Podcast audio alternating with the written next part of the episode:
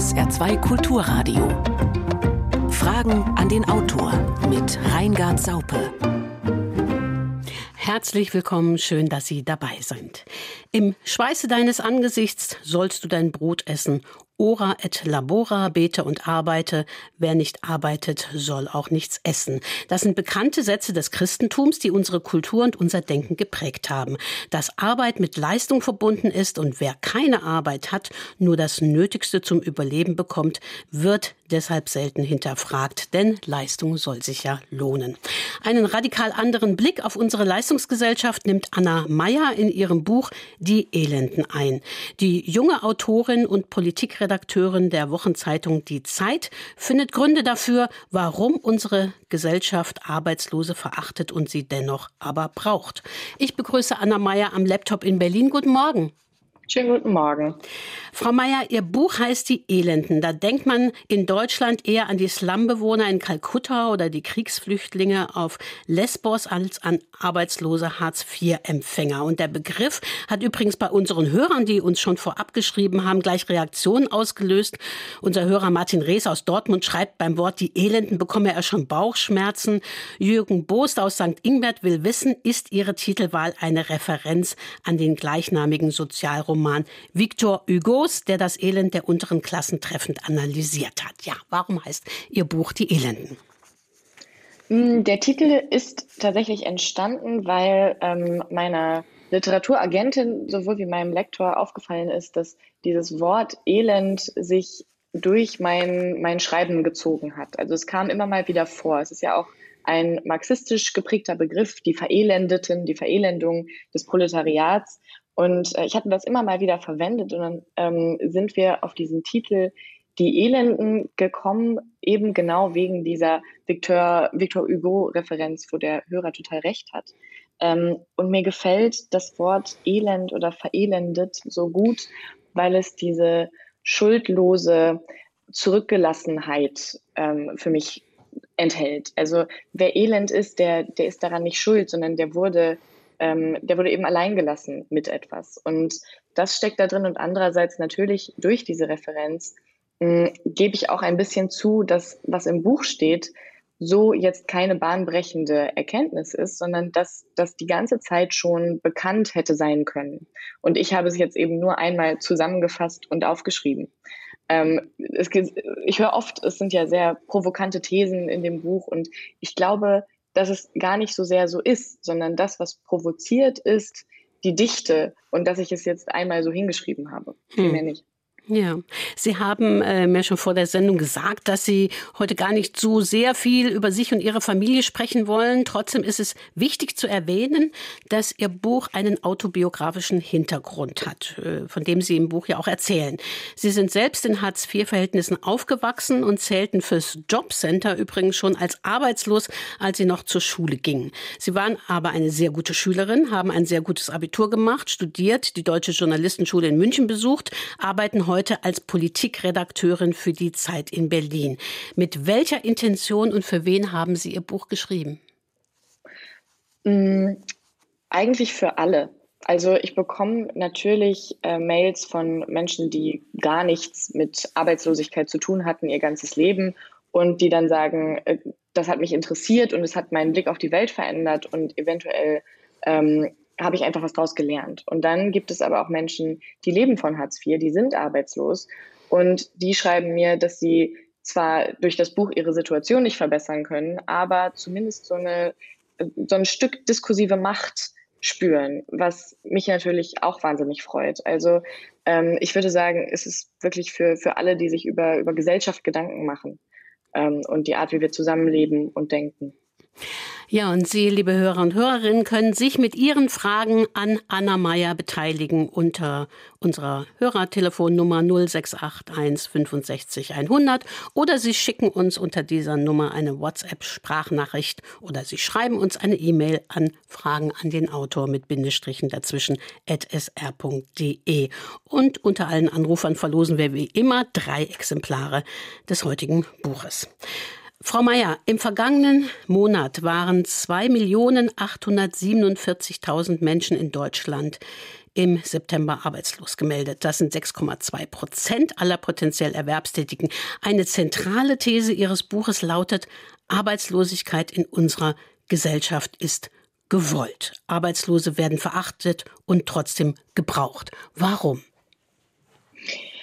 Das hat einen ideologischen Grund und einen ganz äh, schnöde wirtschaftlichen. Also der schnöde wirtschaftliche Grund ist, dass wenn wir Vollbeschäftigung hätten, es für Arbeitgeber wahnsinnig schwierig wäre, Arbeitskräfte zu finden, wenn sie zum Beispiel eine neue Firma gründen, eine, wenn sich eine neue Branche herausbildet, wenn es Innovationen gibt.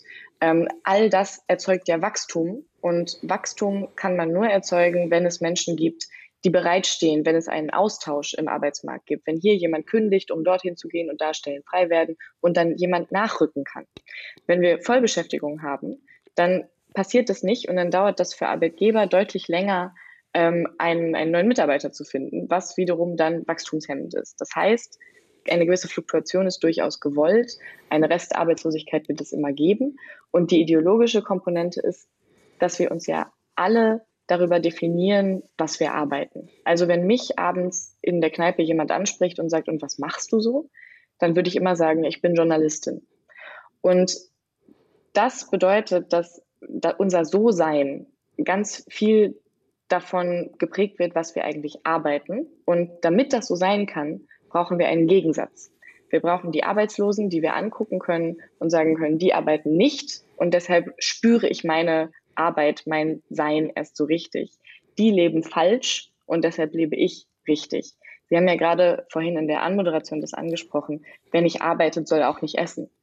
Und wenn wir morgens frühstücken, dann können wir uns denken, das haben wir uns verdient, weil wir arbeiten ja oder wir haben ja gearbeitet.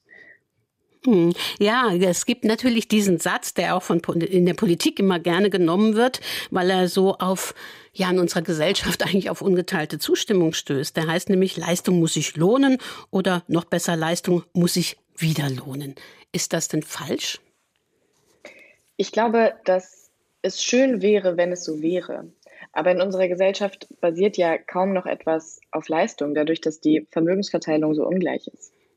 Also erstmal würde ich sagen, dass äh, wenige Menschen tatsächlich einfach durch Leistung sich hocharbeiten. Das sind immer so Begriffe, die wir verwenden. Die würde man ja auch für mich verwenden. Ich bin ja eine sogenannte Aufsteigerin. Ich würde sagen, Lebenswege sind größtenteils Zufall und Glück und zur richtigen Zeit am richtigen Ort sein.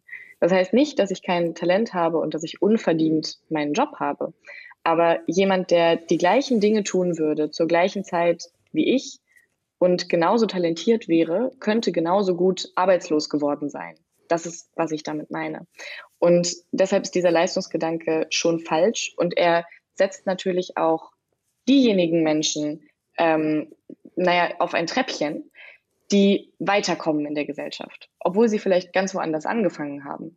Also der Anwaltssohn, der, ähm, ich weiß nicht, ein Start-up gründet und damit erfolgreich wird, hat ja eine ganz andere Grundlage als die Tochter eines Maurers. Und wir werten trotzdem jede Leistung gleich. Und das ist natürlich falsch. Und was hinzukommt, ist, dass heute kaum noch jemand sich zum Beispiel ohne ein signifikantes Erbe in einer Großstadt eine Eigentumswohnung kaufen würde, weil es einfach nicht möglich ist. Das heißt, es wird immer gesagt, die Leute sollen von ihrer Leistung dann Vermögen aufbauen und so weiter. Das geht nicht weil heutzutage die Schere zwischen Arm und Reich so weit geöffnet ist, dass man in Wirklichkeit nur noch durch Erbe reich wird. Und wir haben jetzt schon die erste Hörerfrage. Wir waren doch mal viel weiter.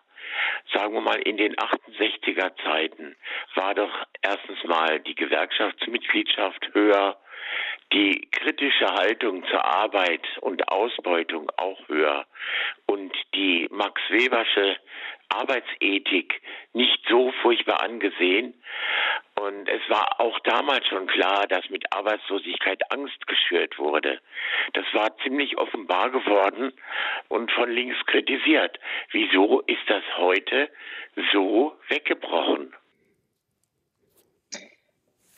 Ich darf direkt antworten. Ja, ne? ja, Sie dürfen direkt antworten, klar. Ähm, ich finde das eine, eine ganz tolle Frage, die ich mir auch gestellt habe. Und ähm, ich vermute, dass es daran liegt, dass in den 90er Jahren ein Diskurs aufgemacht wurde, ähm, in dem die Leistung sehr auf den Einzelnen fokussiert wurde und ähm, auf, in der, die sehr individualistisch war. Also man hat immer darüber geredet, was eigentlich das Individuum für sich tut. Da zählen ja auch diese ganzen Wellness-Debatten dazu. Also ich muss irgendwie ein Wochenende in ein Spa-Hotel fahren, um etwas für mich zu tun. In Wirklichkeit tue ich es für meine Arbeitskraft. Ähm, und dieser Diskurs hat etwas verändert. Der hat verändert, dass jeder nur noch für sich kämpft und dass es diese, diese, dieses Bewusstsein, dass Arbeiter, dass das Proletariat sich vereinigen könnte, ähm, gar nicht mehr gibt. Und dazu kam dann die Agenda 2010, ähm, die genau das noch einmal gesetzlich verankert hat. Dass jeder für sich verantwortlich ist und der Staat eigentlich nur für das Aller, Allermindeste. Und ich glaube, dass uns das alle geprägt hat. Diese, dass deshalb auch so wenig Pflegekräfte zum Beispiel in der Gewerkschaft sind, ähm, weil jeder irgendwie nur für sich kämpft und weil es diesen Zusammenhalt nicht gibt. Hm. Wir haben hier noch eine zweite Hörerfrage und ich glaube, die passt gleich dazu. In den 60er Jahren hat man den Ausdruck Langzeitarbeitslosen noch nicht gekannt. Damals waren wir als Arbeiterkinder die Unterklasse, die Elenden. Ist diese Situation vergleichbar? Hm. Ich denke, dass die Situation ganz anders war und gleichzeitig aber gleich. Also, dass man in den 60er Jahren als Arbeiterkind auch sehr, sehr arm war und dass es vielleicht, oder das ist zumindest, was ich vermute, ich habe in den 60er Jahren nicht gelebt, ähm, diese Idee von Ausgrenzung noch nicht gab. Also wer heutzutage arbeitslos ist, der gilt als absoluter Fehler im System. Der dessen Kinder gelten als Fehler im System, weil man soll keine Kinder bekommen, wenn man keine Arbeit hat. Ähm, und die Arbeiterklasse in den 60er Jahren war natürlich arm und war auch elend. Und gleichzeitig hatte sie aber einen Zweck, nämlich die Eltern haben eben gearbeitet, sie haben etwas Sinnvolles getan. Und auch wenn das Ansehen bestimmt der Bürgerlichen damals auch gegenüber diesen Menschen nicht gut war, hatten sie zumindest diese, diesen Stolz, dass man arbeitet, dass man etwas tut. Äh, mir ist es aufgefallen, äh, Frau Mayer, es ist Ihnen in Ihrem Buch wichtig zu unterscheiden zwischen Arbeitslosen und zum Beispiel armen Menschen, die äh, in Niedriglohnjobs arbeiten oder vielleicht auch Hartz-IV-Aufstocker sind. Warum ist Ihnen diese Unterscheidung wichtig? Hm, Hartz-IV-Aufstocker ist, ist ein, ein, schwieriger Übergangsbereich. Da zählen ja dann auch äh, so Arbeitsbeschaffungsmaßnahmen dazu, wo man ja den ersten Arbeitsmarkt nicht gefährden darf und deshalb überhaupt keine sinnvolle Tätigkeit hat. Mir ist die Unterscheidung wichtig zwischen Menschen, die in prekären Verhältnissen arbeiten und Menschen, die gar nicht arbeiten, ähm, weil ich glaube, eben genau das, was die Hörerin eben gefragt hat, eine total wichtige Unterscheidung ist.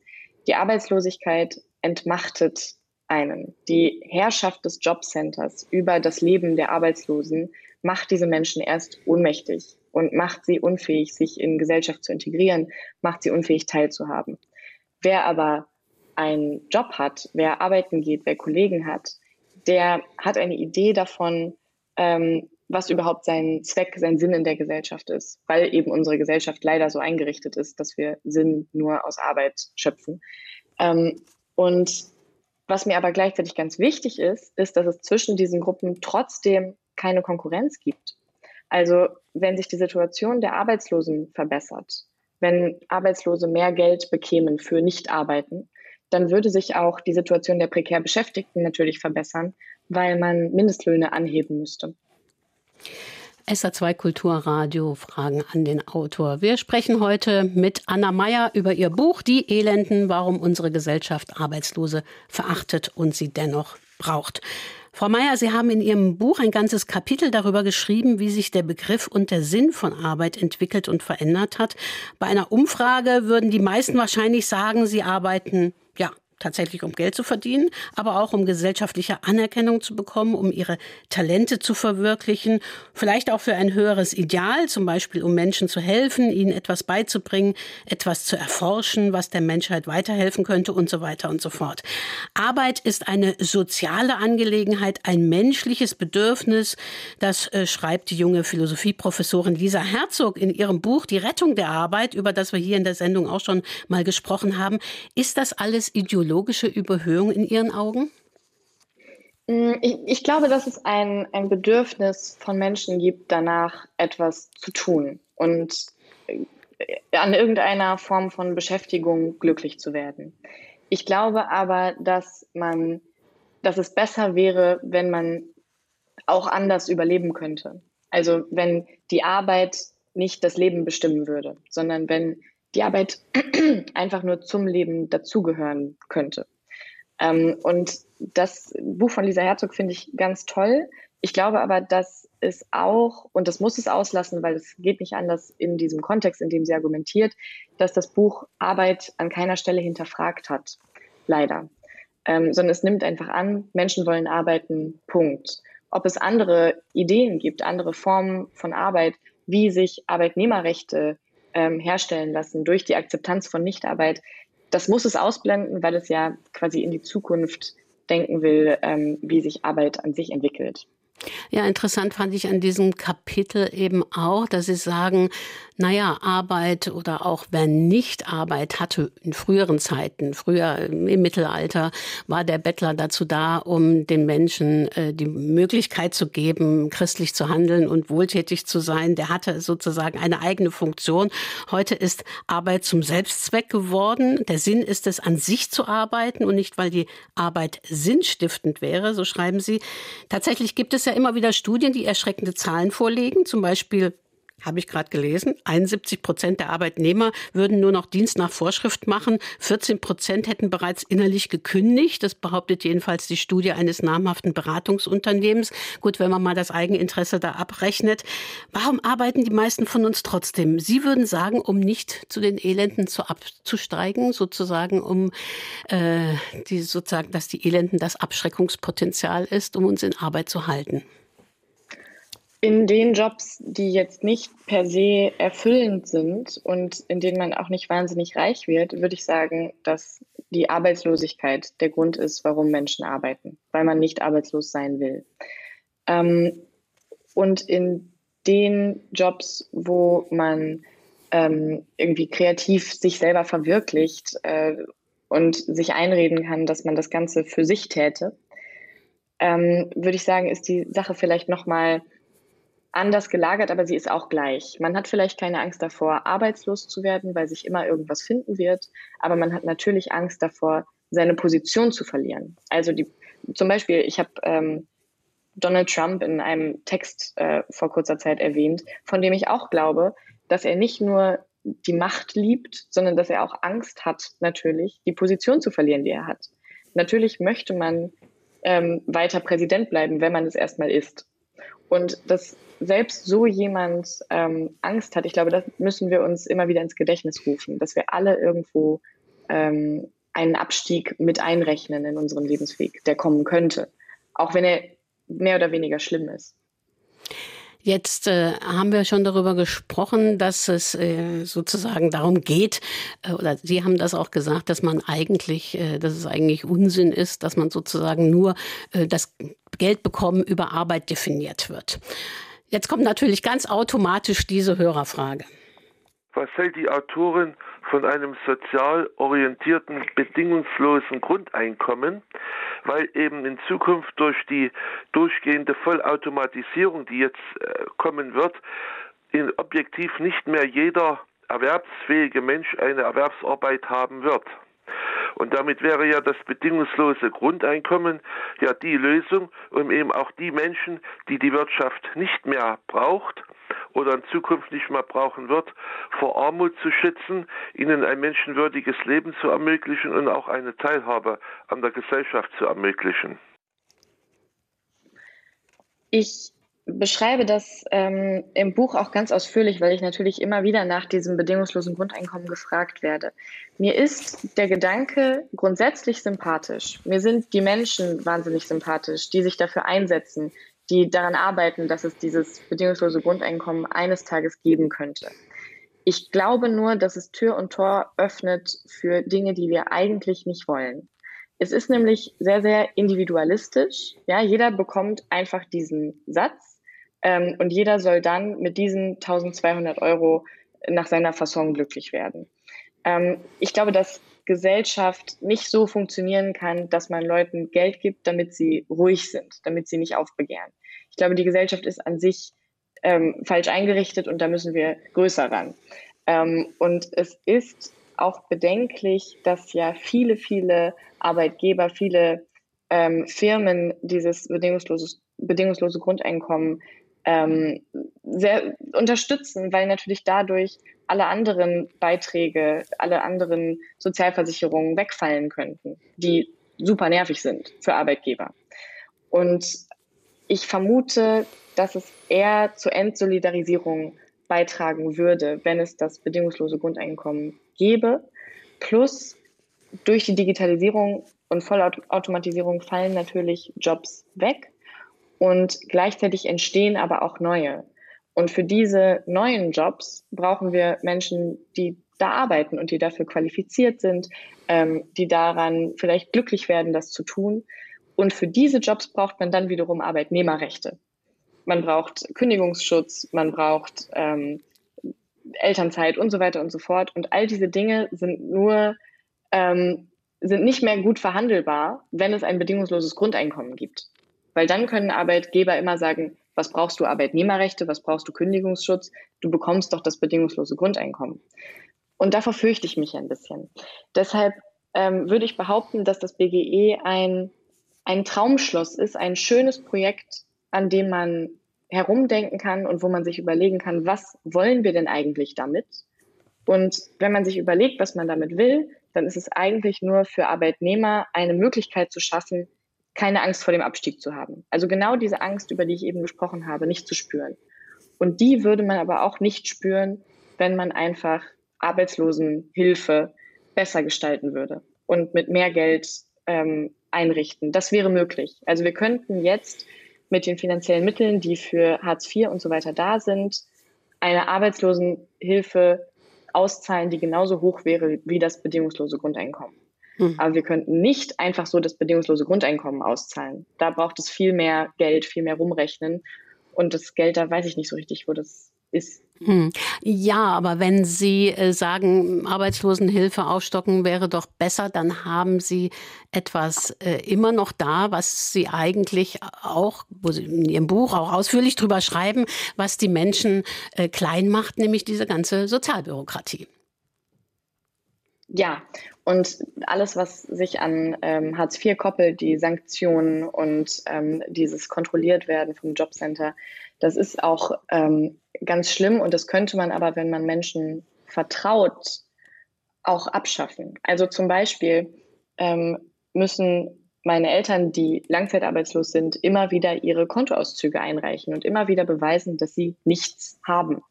Und da frage ich mich, irgendwann könnte man ihnen doch einfach glauben, weil es macht ja keinen Spaß, von Hartz IV zu leben. Das Arbeitsamt sieht ja, wie sie leben, sie, es sieht ja das Elend. Warum würde es immer noch nach diesen Kontoauszügen fragen? Und das ist eben diese, diese Kontrollbürokratie, die so kalt ist und so menschenfeindlich eigentlich, ähm, die aber so eingerichtet sein muss, damit Arbeitslosigkeit ein Schreckgespenst ist. Und hier haben wir die nächste Hörerfrage. Elend. Manche definieren das mit wenig Geld oder Armut oder Armsein. Ist das ein Gefühl, das eher von innen, also vom Menschen selbst, oder von der Gesellschaft bestimmt wird? Ist eine Frage. Und ist ein Arbeitsloser oder ein Geringverdiener, der keinen Flachbildschirm hat oder ein Smartphone, äh, ist er arm? Mm, ich glaube, das Gefühl des Elends kommt sowohl von innen als auch von außen. Weil natürlich, wenn wir jemanden sehen, der arm ist, der vielleicht nicht so angezogen ist, wie man angezogen sein sollte, ähm, dann schauen wir den auch auf eine bestimmte Art und Weise an. Und Arbeitslose ähm, sehen immer wieder im Fernsehen zum Beispiel Menschen wie Sie, also andere Arbeitslose, die lächerlich gemacht werden, über die sich erhoben wird durch andere. Sie hören immer wieder diese Sätze, wer nicht arbeitet, soll nicht essen. Jeder findet doch heutzutage einen Job. Das ist natürlich schrecklich. Also immer wieder gesagt zu bekommen, du bist ein Fehler im System, dein Leben ist falsch, du bist nichts wert in dieser Gesellschaft. Und das überträgt sich in die Köpfe dieser Menschen. Also ich dachte als Kind, äh, dass ich wahnsinnig dankbar sein muss, dass ich den Eltern meiner Freunde dankbar sein muss, dass sie arbeiten gehen und Steuern zahlen, damit ich leben kann. Und wenn ich mir heute angucke, für was diese Menschen noch Steuern zahlen, ähm, dann dann denke ich mir, mein Gott, wie, wie konnte ich als Kind glauben, dass ich das größte Problem war? Aber ich habe das geglaubt. Ich dachte, ich bin wirklich in dieser Gesellschaft das Problem. Für mich muss bezahlt werden. Es muss aber auch für Projekte aus dem Verkehrsministerium bezahlt werden und für Flughäfen und für was weiß ich nicht alles. Ähm, und ich glaube, dass das einsickert und dass man deshalb auch neben dass man sich nichts leisten kann und dass man permanent darüber nachdenkt, wie komme ich durch den Rest des Monats? Wie soll ich vor die Tür gehen, wenn meine Schuhe Löcher haben?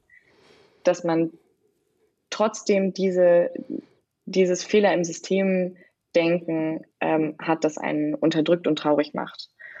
Und ob jemand arm ist, wenn er sich keinen ähm, tollen Fernseher oder kein tolles Handy leisten muss, leisten kann, ähm, das kann man debattieren. Ich glaube, dass es gewisse Dinge gibt, die heutzutage zur Grundausstattung eines Menschen gehören.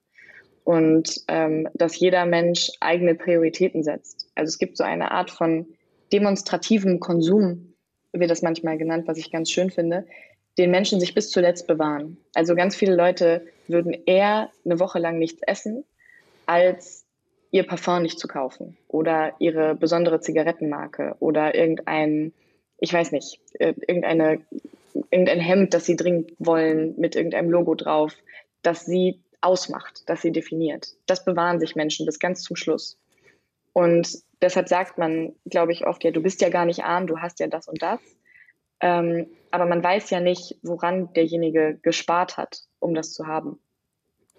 Aber tatsächlich ist es so, dass wir als, sagen wir mal, Mehrheitsgesellschaft doch eine sehr konkrete Vorstellung davon hat, was sich der Arbeitslose leisten soll und was er sich nicht leisten soll, oder? Total.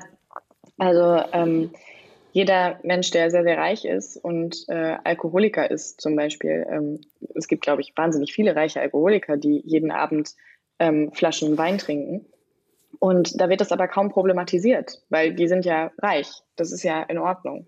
Ähm, aber der Arbeitslose, der sich seinen Alkoholismus in Wirklichkeit nicht leisten kann, der ist verwerflich. Und dabei haben wir ja jetzt in der Corona-Krise gesehen, dass wenn man wirklich nichts zu tun hat und verzweifelt ist und die Welt sich gegen einen verschworen zu haben scheint, dass dann Menschen anfangen, viel, viel mehr zu trinken. Ich finde das eine vollkommen logische Reaktion. Und ähm, aber das ist eben dann nicht in Ordnung. Mhm. Was sagen Sie denen, die gerade junge Menschen, die zum Beispiel bei der Fridays for Future Bewegung unterwegs sind und sagen, ähm, ja, also es ist doch eigentlich ganz schlimm mit der Fast Fashion und dem Billigfleisch. Das sollten wir doch unbedingt abschaffen. Ich, das Problem bei Fridays for Future ist, dass es eine wahnsinnig diverse Bewegung ist und ähm, jeder Einzelne da einzelne Meinungen hat ähm, und es ja kaum formulierte Forderungen gibt, außer dass die Politik sich an ihre eigenen Ziele halten soll. Ich glaube, dass es Auswüchse bei Fridays for Future gibt, die klassistisch sind, auch wenn sie vielleicht gar nicht so gemeint sind. Also gerade das, was Sie gesagt haben, ähm, Billigfleisch ist schlecht und Fliegen ist schlecht und all diese Dinge. Das sind aber eben Sachen, die für andere Leute einerseits das einzig Mögliche sind, andererseits ähm, vielleicht Träume sind. Also jemand, der sehr wenig Geld hat, der träumt vielleicht davon, einfach einmal nach Mallorca fliegen zu können mit dem blöden Flugzeug für 20 Euro hin und zurück. Und das ist, ähm, ja, das, das macht ihn einfach glücklich, weil er sonst weniger hat als jemand, der reich aufwächst. Ähm, und ich glaube, dass Fridays for Future sich mit diesen ökonomischen Dingen aber schon auseinandersetzt und weiter auseinandersetzen wird. Ähm, und mit der Klassenfrage. Also das ist auch ganz, ganz wichtig, weil natürlich sind diejenigen, die die Umwelt am allerwenigsten kaputt machen, sind die Armen, weil sie sich einfach kaum Dinge leisten können, die die Umwelt kaputt machen. Und andererseits sind die aber die Ersten, die unter jeder Art von Maßnahme, die durch Verteuerung Verzicht erzeugen soll, leiden. Das heißt, sie sind eigentlich am wenigsten schuld, werden aber am meisten bestraft.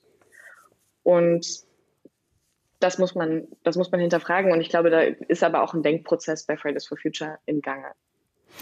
SR2 Kulturradio. In Fragen an den Autor sprechen wir heute mit Anna Meyer über ihr Buch Die Elenden, warum unsere Gesellschaft Arbeitslose verachtet und sie dennoch braucht. Und hier ist die nächste Hörerfrage. Warum ist der Langzeitarbeitslose so lange ohne Arbeit? Hat er den falschen Beruf oder etwa gar keine Ausbildung? Kann er die von der Arbeitsagentur angebotene Beschäftigung nicht annehmen oder fehlt ihm die psychische Kraft dazu? Wohnt er oder sie wirklich zu weit entfernt von den passenden Arbeitsstätten? Braucht die Arbeitsagentur diese Klientel, damit sie selbst in Lohn und Arbeit ist? Wir wären doch alle froh in Deutschland, wenn jeder eine bezahlte Arbeit hätte und sich nicht bittstellend an die Behörden wenden müsste. Also, dass Arbeitslosigkeit wirtschaftlich äh, und ideologisch gewollt ist, das ähm, ist nun mal so. Deshalb werden wir Vollbeschäftigung nicht erreichen und es ist auch äh, einfach unrealistisch, dass das jemals passiert. Ähm, selbst während des Wirtschaftswunders gab es Arbeitslose, die wird es immer geben.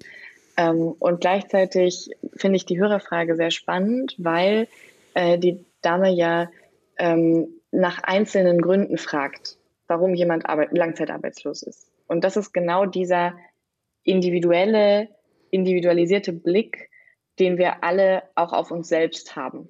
Und wir sind aber keine Individuen, die im freien Raum schweben, sondern wir sind alle verhaftet in bestimmte Strukturen, in bestimmte Umstände, in bestimmte Denkweisen. Und warum Menschen langzeitarbeitslos sind, das sind immer individuelle Geschichten, immer individuelle Schicksale und die weisen aber nicht über sich hinaus. Man kann darüber keine Statistik anfertigen und dann daraus lernen. Wobei das Einzige, was man lernen kann, ist, dass Arbeitslosigkeit auch erzeugt, dass man so ohnmächtig sich irgendwann fühlt, dass man krank wird und dadurch dann noch viel weniger arbeiten kann. Dass man aus der Gesellschaft fällt, weil man nicht mehr teilhaben kann. Dass man keine Freunde mehr hat, die sagen, ach, bewirb dich doch hier mal oder die unterstützen. Und das ist was, was alle Arbeitslosen teilen. Diese Entmachtung, die dann dazu führt, dass man noch viel ohnmächtiger der Welt gegenüber wird und dann noch länger arbeitslos bleibt. Und es ist natürlich für viele Arbeitgeber auch irgendwie, die finden es irgendwie eklig, Arbeitslose einzustellen. Das höre ich ganz häufig. Mhm. Nun gibt es ja einen ganzen Apparat an staatlichen Maßnahmen, um Arbeitslosen zu helfen, um Kinder aus Hartz-IV-Familien zu fördern, äh, um Arbeitslosigkeit oder auch Arbeitslose natürlich auch zu verwalten. Es gibt diesen wunderbaren Begriff des Fordern und Förderns. Wir hatten in einer früheren Sendung hier auch mal den ehemaligen Caritas-Chef Georg Kremer mit seinem Buch Armut in Deutschland und der hat dieses sozialpolitische Prinzip Fordern und Fördern verteidigt mit dem Argument, dass arme Menschen lernen müssten, mehr Eigenverantwortung für ihr Leben zu übernehmen und sich nicht ein Leben lang auf Vaterstaat verlassen sollten. Ja, was was sagen Sie dazu? Oder Sie sind natürlich anderer Meinung. Was, was ist falsch an dieser Denke? Ähm, ja, sie ist einfach, einfach grotesk fast schon. Ja, also die Kritik an den Ohnmächtigen, dass sie ohnmächtig sind. Die Kritik an den Machtlosen, dass sie nicht die Macht ergreifen. Das ist, das ist verrückt für mich. Also da hat jemand noch nie, ähm, noch nie eine bestimmte Realität gesehen, nämlich die Realität des Verelendetseins und des Zurückgelassenseins. Ähm, und es tut mir immer weh, sowas zu hören. Man soll sich nicht auf Vaterstaat verlassen, weil wir verlassen uns alle jeden Tag auf Vaterstaat. Wenn ich hier gleich äh, morgens Brötchen holen gehe, dann verlasse ich mich darauf, dass die Ampel funktioniert. Und ich verlasse mich darauf, dass dieser Staat Gesetze gemacht hat, dass ich nicht überfahren werde und dass es eine Maskenpflicht gibt in Geschäften, ähm, damit ich äh, an Weihnachten zu meiner Oma fahren kann, ohne dass äh, ich Angst haben muss, sie mit einer Pandemie anzustecken. Ähm, auf all diese Dinge verlassen wir uns jeden Tag, auch wenn wir Geld haben. Und nur bei den Armen kritisiert man, dass sie sich darauf verlassen. Hm. Nur bei den Armen kritisiert man, dass sie ihre Rechte einfordern. Und Arbeitslosengeld ist ein Recht, ein Recht in dieser Gesellschaft. Hm. Äh, wir sollten vielleicht auch mal ein konkretes Beispiel nennen. Also mir ist da gerade eingefallen, also wenn wir sagen, was verhindert es eigentlich, dass Kinder aus Hartz-IV-Familien zu selbstbewussten, eigenständigen und ja auch eigenverantwortlichen Menschen heranwachsen? Also mir fallen da jetzt gleich ein paar Beispiele ein, aber vielleicht äh, nennen Sie vielleicht selber mal ein paar Beispiele. Was, wie haben, was haben Sie in Ihrem Heranwachsen erlebt, was, wo Sie sagen, das hätte eigentlich dazu führen müssen, dass ich genau das Gegenteil tue, dass ich eben nicht selbstbewusst und eigenverantwortlich handle? Es ist eine Art und Weise, wie man der Welt gegenübertritt. Ähm, Kinder aus Familien, ich saß neulich im Zug, ich erzähle es mal ganz konkret, ich saß neulich im Zug ähm, und in der ersten Klasse, wo man ja bedient wird, und mit mir im Zug saß ein Paar mit seinen drei Kindern. Und das eine Kind war noch klein, vielleicht sechs, sieben Jahre. Und die Schaffnerin, nicht die Schaffnerin, die Frau aus dem Bordbistro kam und nahm die Essensbestellungen auf. Und der Sohn sagte, ich möchte eine Pommes und ich möchte eine Apfelschorle. Und die Frau ging und der Vater sagte, du hast ganz toll bestellt. Und ich dachte, Mensch, was für ein Lob. Also das habe ich nie gehört, dass ich toll bestellt habe. Und diese Art und Weise, wie diese Kinder der Welt gegenübertreten, habe ich wahnsinnig beneidet, weil sie das Gefühl haben, dass sie richtig sind dort, wo sie sind und dass sie Dinge wünschen dürfen, dass sie Dinge fordern dürfen, ähm, weil ihre Eltern eben auch den ganzen Tag Dinge wünschen und fordern und äh, im ICE in die erste Klasse steigen, ohne zu denken, mein Gott, warum gibt es eigentlich erste Klassen im ICE? Ist die Welt, Welt nicht falsch eingerichtet? Und ich glaube, dass das Hartz-IV-Kindern nie beigebracht werden kann, weil ihre Eltern kein Geld haben, für das sie irgendwas einfordern könnten. Das heißt, man ist eigentlich konstant in der, ähm, in der Perspektive eines Menschen, der nicht gewollt ist und der der Gesellschaft auf den Geist geht. Das heißt, man zieht sich zurück, man versucht nicht aufzufallen. Und der aktuelle Arbeitsmarkt, der so individualistisch ist, wie wir jetzt schon oft gesagt haben, ähm, will natürlich niemanden, der sich zurückzieht und der wartet und der sich nichts wünscht, sondern der will, der Arbeitsmarkt will Menschen, die sagen, hier bin ich und äh, jetzt gib mir einen Job und ich kann dies, ich kann das, die vielleicht ein bisschen lügen über ihre eigene Qualifikation. Ähm, und das können Hartz-IV-Kinder erstmal nicht. Das müssen die lernen. Ich musste das lernen. Ich mhm. musste von Freunden lernen, wie man der Welt selbstbewusst gegenübertritt, wie man Dienstleistungen annimmt, einfordert und so weiter. Ich fühle mich heute noch schlecht, wenn ich in einem Café was bestelle, weil ich immer denke, mein Gott, jetzt muss die Frau da hinten langlaufen und mir das holen. Das ist auch wunderbar. Es gibt so eine Stelle in Ihrem Buch, aber da fehlt uns jetzt die Zeit, das äh, vorzulesen, wie Sie äh, beschreiben, wie Sie in ein Yoga-Studio gehen und wie Sie. Äh, aber vielleicht erzählen Sie das mal. Das fand ich irgendwie eine ja, schöne Sache. Ähm, es gibt ja diese, diese Frauen, die in Yoga-Studios kommen und einfach das Gefühl haben, dass sie da jetzt eben 15 Euro bezahlt haben, um anderthalb Stunden da zu sein und die fühlen sich da einfach wohl. Die nehmen sich, was sie brauchen. Die sagen zu der Yogalehrerin, würden Sie mir noch ein Kissen bringen? Würden Sie mir noch das und das bringen? Wo sind die Matten? Warum stinkt es hier? So. Und ich hingegen denke permanent, dass ich störe. Und ich versuche, niemanden zu stören. Und tippele da rein und denke mir, okay, ich frage jetzt gar nicht, wo die Umkleide ist, sondern ich finde das irgendwie selber heraus. Ach na gut, dann gibt es vielleicht keine Umkleide, dann gibt es vielleicht kein Schließfach, dann auch nicht so schlimm ich, ich ziehe mich einfach hier um und, oder ich komme direkt schon so. Und also es ist permanent diese, diese schreckhafte Haltung eigentlich, so eine Unfähigkeit, ähm, Sachen anzunehmen, für die man ja bezahlt hat. Weil ich immer noch glaube, dass, dass mir, mir eigentlich nichts zusteht in solchen Situationen und dass ich äh, nicht da sein sollte. Nun geht unsere Gesellschaft ja oft davon aus, dass Hartz-IV-Eltern ganz konkret überfordert sind, ihre Kinder entsprechend großzuziehen und zu fördern. Und deswegen gibt es natürlich eben staatliche Hilfsmaßnahmen, es gibt Sozialarbeit und äh, ja, dazu passt, glaube ich, auch diese nächste Hörerfrage.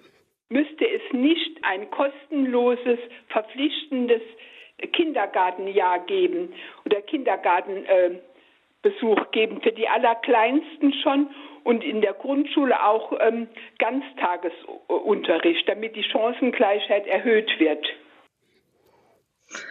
Ähm, ich, ich nehme mal das beide zusammen, was Sie vorhin gesagt hatten und was die Hörerin jetzt gefragt hat. Ähm, ich glaube nämlich, ja, Hartz-IV-Eltern sind überfordert. Es ist überfordernd, in Armut Kinder aufzuziehen. Es macht überhaupt keinen Spaß.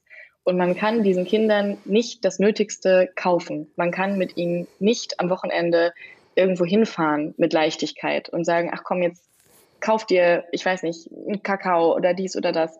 Eben alles, was am Ende Kindheit und ja auch äh, Erleben und in die Welt integriert werden ausmacht. Und das Einzige, was da hilft, und da möchte ich auf die Hörerfrage zurückkommen, ist, die Eltern zu ermächtigen. Weil das, was unsere Gesellschaft macht, was sie seit Jahrzehnten macht, ist, Kinder in Institutionen zu schicken. Also wir sagen, okay, du gehst jetzt in den Kindergarten und da wirst du zu einem Mitglied der Gesellschaft erzogen, weil deine Eltern keine Mitglieder der Gesellschaft sind. Ich glaube, das funktioniert nicht. Man muss bei den Eltern ansetzen, weil ein Kind, das zu Hause Sorgen hat, das zu Hause zu wenig zu essen hat, das zu Hause mitbekommt, dass die Eltern vielleicht aus der Wohnung raus müssen, sich Sachen nicht mehr leisten können, überfordert sind, das wird durch die Angebote im Kindergarten nicht gerettet. Das eine kostenlose Mittagessen, das es im Kindergarten bekommt, ähm, macht diese Eltern nicht so mächtig, dass sie am Wochenende sagen können, so Kind, jetzt erleben wir mal was Schönes. Und diese, diese Idee, dass durch Institutionen alles geregelt werden könnte, ist deshalb falsch, weil es die Lebensrealität dieser Kinder ignoriert. Und ähm, es ist auch teurer. Also es wäre viel günstiger, ähm, wenn wir Hartz-IV-Familien mehr Geld geben würden, damit sie für ihre Kinder sorgen könnten, als wenn wir diese Kinder in ein Haus bringen, dass wir da, also wir müssen eh viel mehr Kitas bauen, aber als wenn wir diese Kinder zusammenfärchen und sagen, so, jetzt muss hier jemand bezahlt werden, damit er den Kindern das und das beibringt. Für denjenigen brauchen wir Sozialversicherungsbeiträge und so weiter und so fort. Das sind auch alles Steuergelder. Hm, hm. Das ist eine interessante These und es gibt da auch Widerspruch. Ein Hörer äh, schrieb uns oder schreibt uns, grundsätzlich stimme ich zu, ohne Armut und Arbeitslosigkeit würde unsere Gesellschaft, so wie sie jetzt ist, nicht funktionieren. Daraus aber den Schluss zu ziehen, durch Streichung von Sozialarbeit, Sozialpädagogik Mittel freizusetzen, die dann direkt an die Arbeitslosengeld II-Bezieher und deren Familien verteilt werden könnten, um deren Armut zu bekämpfen und damit die bestehenden Probleme in den Griff zu bekommen, halte ich für zu kurz äh, gesprungen. Soziale Arbeit ist für die Betroffenen und deren Familien als Hilfe zur Selbsthilfe unabdingbar. Wie steht die Autorin zu dieser Überlegung? Da hat jemand das Buch gelesen, glaube ich. Das finde ich erstmal toll. Ähm, ich denke, dass es Sozialarbeit unbedingt braucht. Und ich finde Sozialarbeit ganz, ganz toll. Ich will sie nicht abschaffen. Aber ich möchte, dass die, die Sozialarbeiter eine bessere Zeit haben bei ihrer Arbeit. Ich möchte, dass sie nicht erst kommen, wenn es Menschen schon mies geht. Ich möchte, dass sie eine ernsthafte Perspektive haben, das Leben von Personen zu verbessern. Ich finde zum Beispiel Jugendsozialarbeit ganz, ganz toll, ähm, weil man da präventiv ansetzen kann und sagen kann, ach Mensch, ihr steht hier irgendwie rum und trinkt Alkohol, wollt ihr nicht äh, auch mal über was anderes im Leben nachdenken? Das, das ist gut. Und ich glaube, dass es als Sozialarbeiter befriedigend ist, das zu erleben, dass man jemandem wirklich helfen kann. Aber wenn man Menschen erst verelenden lässt, weil sie zu wenig Geld haben, und das ist ja, warum Menschen verelenden, weil sie arm sind, und dann einen Sozialarbeiter bezahlt, dann ist es für mich zynisch. Also dann, warum lassen wir die Menschen denn überhaupt erst verelenden? Warum machen wir es den Sozialarbeitern überhaupt erst unmöglich, wirklich mit den Leuten zu arbeiten? Das ist ja auch für die Sozialarbeiter führt das ja auch dazu, dass die so in klassistische Denkstrukturen verfallen dass die denken, ja, mein Gott, die ganzen Harzer, da kannst du eh nichts mehr machen. Also was ich schon von Sozialarbeitern gehört habe, ist teilweise echt krass. Und ich kann das aber verstehen, weil natürlich sehen die den ganzen Tag Menschen, mit denen sie nicht mehr arbeiten können. Und das ist frustrierend. Dazu passt, glaube ich, auch noch die nächste Hörerfrage. Da jeder Mensch in einem unterschiedlichen Besitzstatus geboren wird, wäre es vielleicht nicht besser, die Kinder talentorientiert zu unterrichten und auch ärmeren Kindern die Möglichkeit zu geben, aus der oft trostlosen Situation zu entkommen. Wie sieht die Autorin das? Ich, ich finde Bildung und äh, Unterricht großartig und meine Schule war für mich immer ein, ein wahnsinnig wichtiger Ort. Ähm, meine Lehrer haben sich extrem für mich eingesetzt. Ich glaube trotzdem, dass das nicht weit genug geht. Ich will nicht, dass Kinder aus der Armut ihrer Familie entkommen müssen, sondern ich will, dass es keine armen Familien gibt. Das ist die, die grundlegende Forderung, die man haben muss. Und alles andere ist nur Kosmetik. Und das Problem ist eben, dass es gar nicht so teuer wäre, dass es keine armen Familien gibt. Wir könnten uns das leisten. Und wir leisten es uns aber nicht, weil wir diese Armut brauchen, um andere abzuschrecken. Und da würde ich mir wünschen, dass wir das als Gesellschaft zuerst überwinden und uns dann überlegen, was machen wir mit den Kindern, die dann immer noch zurückbleiben. Jetzt haben wir schon hm, gerade über Geld gesprochen oder das auch angesprochen. Ich finde, wir sollten das mal ein bisschen konkretisieren. Ähm, das Hartz-IV-Gesetz wurde am 24. Dezember 2003 eingeführt. Ähm, Im Jahr drauf wurden sie elf Jahre alt und äh, hatten den gleichen Anspruch auf Sozialhilfe wie ein Säugling, nämlich 207 Euro pro Monat, also 2,27 Euro, Euro pro Tag. Heute wären es 300 8 Euro. Das nur mal so, äh, das nur mal so sozusagen zur Illustration, was Hartz IV eigentlich bedeutet.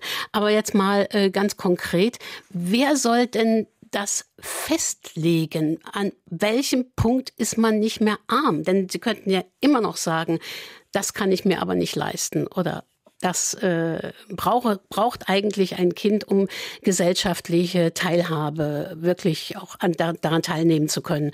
Sie schreiben in Ihrem Buch, es, es gibt ja auch diese Bildungs- und Teilhabegutscheine, es war für ein Hartz-IV-Kind nicht vorgesehen, zum Beispiel Balletttänzer zu werden. Das, das geht nicht. Ja? Und äh, auch wer Nachhilfe bekommt, muss äh, erstmal eine 5 geschrieben haben oder versetzungsgefährdet sein. Ja, aber wo setzen wir da die Grenze? Ab welchem Punkt wäre es denn dann ein auskömmliches Leben? Ich habe ja im Buch eine sehr gar nicht so revolutionäre Forderung, die aber immer als wahnsinnig revolutionär wahrgenommen wird, nämlich dass ähm, wir den Hartz-IV-Satz erhöhen auf den Steuerfreibetrag. Weil wenn Sie fragen, wer soll das festlegen, dann sage ich, wir haben schon etwas Festgelegtes. Wir haben schon festgelegt, dass jeder Mensch in Deutschland so und so viel Geld, so einen Grundsockel an Geld verdienen darf, der nicht besteuert werden darf. Und den könnte man ja einfach monatlich auch Hartz-IV-Empfängern geben. Und äh, das, das wäre, wäre schon die Lösung, weil den haben die nicht. Und wir sagen, das ist das Geld, das quasi jedem zusteht, wo der Staat nicht rangehen darf. Und gleichzeitig geben wir aber Hartz-IV-Empfängern viel weniger als dieses Geld. Ähm, und es war sogar in der Entwicklung der Harzgesetze mal in, in eine Idee, dass man diesen Betrag an den Steuerfreibetrag anpasst. Es wurde aber nie gemacht. Und das frage ich mich bis heute, warum nicht. Und wenn wir dann einen äh, Mindestlohn hätten von 12 Euro, was auch völlig marktwirtschaftlich, glaube ich, funktionieren würde, genauso wie der Mindestlohn von 9 Euro funktioniert hat, ähm, dann gäbe es auch diese, dieses Konkurrenzdenken nicht zwischen Menschen in Niedriglohnjobs und Arbeitslosen, das es sowieso ja nicht gibt. Ja, und hier ist, dagegen gibt es natürlich immer wieder auch Argumente und äh, hier kommt die nächste Hörerfrage. Hat sich Frau Mayer auch mal mit den jungen Leuten unterhalten, die gar nicht arbeiten wollen, die mehrere Lehrstellen angefangen und wieder hingeworfen haben und sagen, ich möchte leben, wie ich will, aufstehen, wann ich will. Ich muss mich niemandem unterordnen, mir hat niemand etwas zu sagen, mir reicht Hartz IV. Ähm, das ist eben genau dieses Problem, dass wir, wenn wir über die Unterdrückung der Armen reden, dass dann immer zwei bis drei Leute angeführt werden, die sich falsch verhalten, die sich unsolidarisch verhalten. Ich kann dann immer nur antworten, drehen Sie das doch mal um. Also Uli Hoeneß hat über 50 Millionen Euro Steuern hinterzogen und trotzdem fordert niemand dass reiche Leute besser überwacht werden sollten, was Steuern angeht. Oder dass reiche Leute vielleicht viel mehr Steuern zahlen sollten. Das, das passiert einfach nicht. Und da muss ich doch sagen, es gibt Menschen, die schaden dieser Gesellschaft in wahnsinnig großem Maße. Und sie sind immer noch Minister. Sie sind immer noch reich. Und der kleine Jugendliche, der irgendwie gerade eine schlechte Phase hat oder der vielleicht in einer Familie aufgewachsen ist, die ihm nie beibringen konnte, wie man eigentlich der Welt gegenübertritt, wie man eigentlich arbeitet, wie man eigentlich, mh, mm, wie schön es vielleicht sein kann, seine Talente zu finden, der vielleicht seine Talente nie finden konnte, äh, weil er ökonomisch dazu nicht fähig war, den halten wir so gerade noch aus. Also für den zahle ich wirklich wahnsinnig gerne Steuern. Ganz im Gegensatz zu schiefgelaufenen Großprojekten, die für das Ego von Menschen da sind, die sich in der Öffentlichkeit damit profilieren wollen. Mhm. Ja, hier ist noch eine Hörerfrage. Das mit dem Wachstum möchte ich mitteilen. Das geht nicht. Wenn Sie Wachstum von 7 Prozent haben, tut sich das alle zehn Jahre verdoppeln. Wir müssen also 100 Jahre 1000 mal, 2000 mal, 4000 mal so viel produzieren. Geht nie und nimmer. Und dann kommt das nächste. Wirtschaftswunder gibt es auch nicht. Das Wirtschaftswunder ist, kommt durch die Krise. Der Wiederaufbau, wurde wieder aufgemacht, die Grenzen des Wachstums sind erreicht. Ja, das, das stimmt. Also ich äh, finde auch immer diese Verherrlichung des Wirtschaftswunders ganz verrückt. Ich war ja nicht mal dabei. Ähm, ich würde aber behaupten, dass das Wirtschaftswunder nur möglich war, weil nach dem Zweiten Weltkrieg die äh, Vermögensverteilung sehr, sehr angeglichen war. Es gab eine Vermögensabgabe, ähm, viel Wohneigentum war zerstört worden und deshalb waren alle ungefähr gleich reich und arm. Ähm, und das ist heute natürlich ganz anders. Deshalb kann man auf das Wirtschaftswunder äh, eigentlich kaum noch referieren, weil die Vermögensverteilung so anders war. Das mit dem Wachstum habe ich nicht ganz verstanden, was der Hörer meinte. Aber das Problem natürlich, wenn man sagt, Wachstum ist jetzt auch mal gut damit und wir müssen auf die Umwelt achten und können deshalb kein Wachstum mehr zulassen, ist, dass wir dann unser gesamtes Wirtschaftssystem hinterfragen, ähm, das eben auf Wachstum angelegt ist. Und ich denke, dass das nicht, dass das für die Armen nicht unbedingt förderlich ist, weil natürlich, wenn wir jetzt sagen, okay, das ist das Geld, was es gibt in Deutschland, so, so stopp jetzt und wir kein neues Geld mehr erfinden, nichts mehr wächst, dann bedeutet das, dass das Geld, was vorhanden ist, viel mehr wert wird, weil es dann einfach Verknappung quasi künstlich passiert. Das heißt, wenn Sie jetzt ein Haus besitzen und wir sagen, morgen es gibt kein Wachstum mehr, ist dieses Haus plötzlich sehr, sehr viel mehr wert, weil Kapital plötzlich viel mehr wert ist. Ähm, und das ist natürlich für diejenigen, die gar kein Vermögen haben, schlecht, weil dann Vermögen zu erwerben noch viel schwieriger wird. Und deshalb bin ich bei diesen ganzen Postwachstumsdebatten immer vorsichtig, ähm, weil ich glaube, dass es auch ein grünes Wachstum geben kann. Wir haben zum Beispiel digitale Produkte. Also jemand, der sich in einem Computerspiel eine Figur kauft, der sorgt vielleicht für Wachstum, aber die Figur existiert ja nicht. Sie muss ja nicht erschaffen werden von einer Maschine, die die Umwelt verschmutzt. Äh, Frau Mayer, ich glaube, wenn ich das richtig verstehe, dass es doch viele Hörer gibt, die ähm, so ein bisschen das Gefühl haben, naja, wenn wir jetzt äh, die Arbeitslosenhilfe, Sozialhilfe so sehr aufstocken, dann ähm, ja, das, dieses Argument, das ist ja alles von unseren Steuergeldern. Das muss ja rechtfertigen. Interessant mhm. ist eine Hörerfrage, die ich jetzt noch stellen wollte. Jedes fünfte Kind in Deutschland lebt in Armut. Das gilt als bedauerlich. Sichtbarer Protest dagegen rührt sich jedoch kaum. Warum treibt uns der Klimawandel auf die Straßen, aber nicht die Nöte armer Kinder? Weil wir uns von den armen Kindern genauso wie von den armen Erwachsenen abgrenzen müssen. Wir müssen glauben, dass wir das nicht sind und dass diese Menschen uns nicht betreffen, damit wir selber uns besser fühlen in unserer Haut. Punkt. Haben Sie die Hoffnung oder glauben Sie, dass unsere jetzige Zeit, unsere jetzige Situation, in der wir jetzt leben, nämlich in Corona-Zeiten, und äh, das bedeutet, dass sehr viele Menschen ihren Job verlieren, ihr Einkommen verlieren, an diesem gesellschaftlichen Klima vielleicht etwas verändern könnte? Ich glaube schon, weil wir gerade alle realisieren, dass Arbeitslosigkeit nicht aus Faulheit oder aus Dummheit entsteht, sondern dass sie Teil von Wirtschaft ist. Also jemand, der jetzt wegen Corona seinen Job verliert, hat daran wahrscheinlich selbst keine Schuld, weil er dieses Virus nicht erschaffen hat. Und das war bei der Finanzkrise 2008, 2009 genauso. Da hatten die Menschen auch keine Schuld daran und das war in den 90er Jahren genauso. Es ist ja nicht so, dass es immer Wellen von Faulheit gibt, die durch die Gesellschaft sich durchziehen und dann werden plötzlich alle arbeitslos. Und es gibt einfach ein marktwirtschaftliches System, auf das wir uns eingelassen haben, das Armut erzeugt. Und eine allerletzte Frage mit äh, bitte um eine kurzen Antwort. Ja, welcher Berufsgruppe würden Sie die Lektüre Ihres Buches am meisten empfehlen? Alle. Also ich freue mich immer, wenn PolitikerInnen das lesen, aber ähm, ich freue mich auch, wenn Maurer das lesen oder Arbeitslose oder ich weiß nicht, Ingenieure. Es, äh, alle sind äh, da ganz herzlich willkommen. Ich glaube, jeder lernt etwas darüber, wie er sich selber ähm, in dieser Gesellschaft verortet, was für ihn die eigene Arbeit bedeutet und ob es nicht noch irgendwas anderes gibt, eine, eine andere Sache abseits der Berufsgruppe. Okay. Also ich würde zum Beispiel auch Briefmarkensammlern empfehlen. Ich danke Ihnen. Wir sind am Ende unserer Sendung angelangt. Ich bedanke mich bei allen Hörern, die sich beteiligt haben. Das Buch von Anna Meyer, Die Elenden, warum unsere Gesellschaft Arbeitslose verachtet und sie dennoch braucht, ist bei Hansa Berlin erschienen und je ein Exemplar haben gewonnen. Maria Klein aus Köllerbach, Ulrich Neef aus Plauen und Elke Quinten aus Appleborn. Am kommenden Sonntag wird der Schweizer Architekt Ernst Hubel über die neue Krise der Städte sprechen. Mein Name ist Reingard Saupe. Ich verabschiede mich an dieser Stelle von Anna Meyer. Tschüss nach Berlin und von allen Hörern und Hörerinnen von SA2 Kulturradio. Machen Sie es gesund, machen Sie es gut und bleiben Sie gesund.